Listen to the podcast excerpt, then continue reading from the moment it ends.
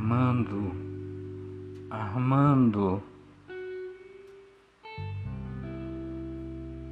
você já está consciente? Ai, quem está aqui? Quem está aqui? Eu começo a despertar e ouço essa voz, essa voz eu conheço essa voz. Claro que sim, meu bem. Sou eu, Leonice. Vim aqui para o seu quarto de hospital. Foi uma alegria enorme saber que, mesmo tendo caído do décimo primeiro andar e sido atropelado por um trator, você está bem.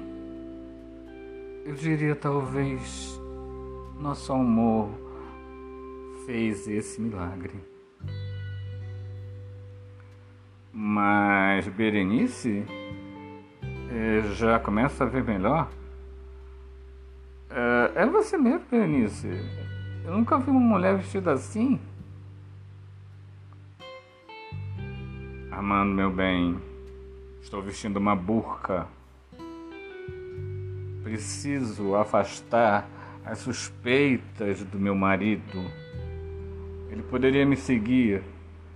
Então entrei num táxi, pedi que o motorista rodasse em círculos, passei pela embaixada árabe e finalmente saltei aqui.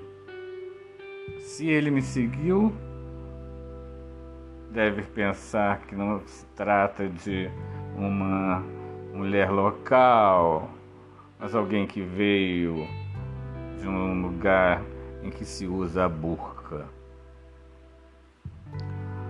Bom, foi uma boa ideia. Mas você me assusta um pouco, Cleonice.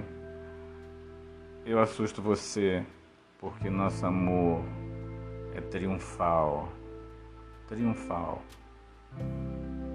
E você vai me amar cada vez mais, porque eu vou te amar cada vez mais.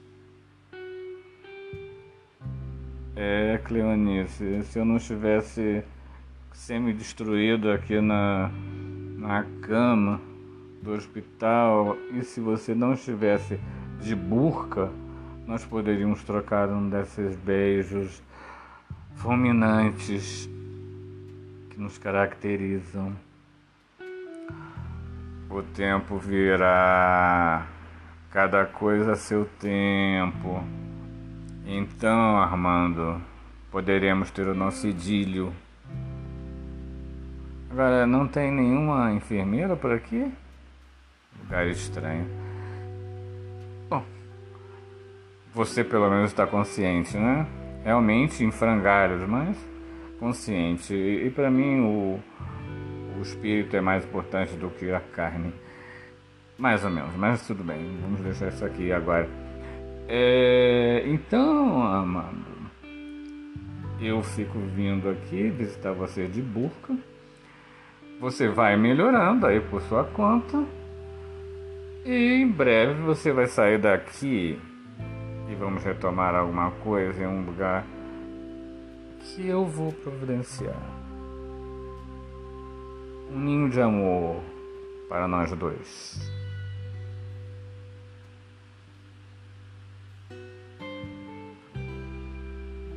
Armando, eu vou tocar com leveza e delicadeza a sua mão.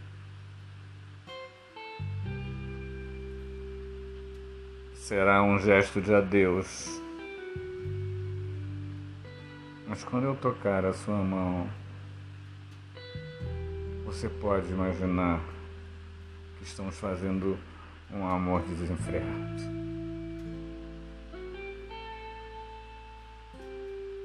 Adeus, Armando.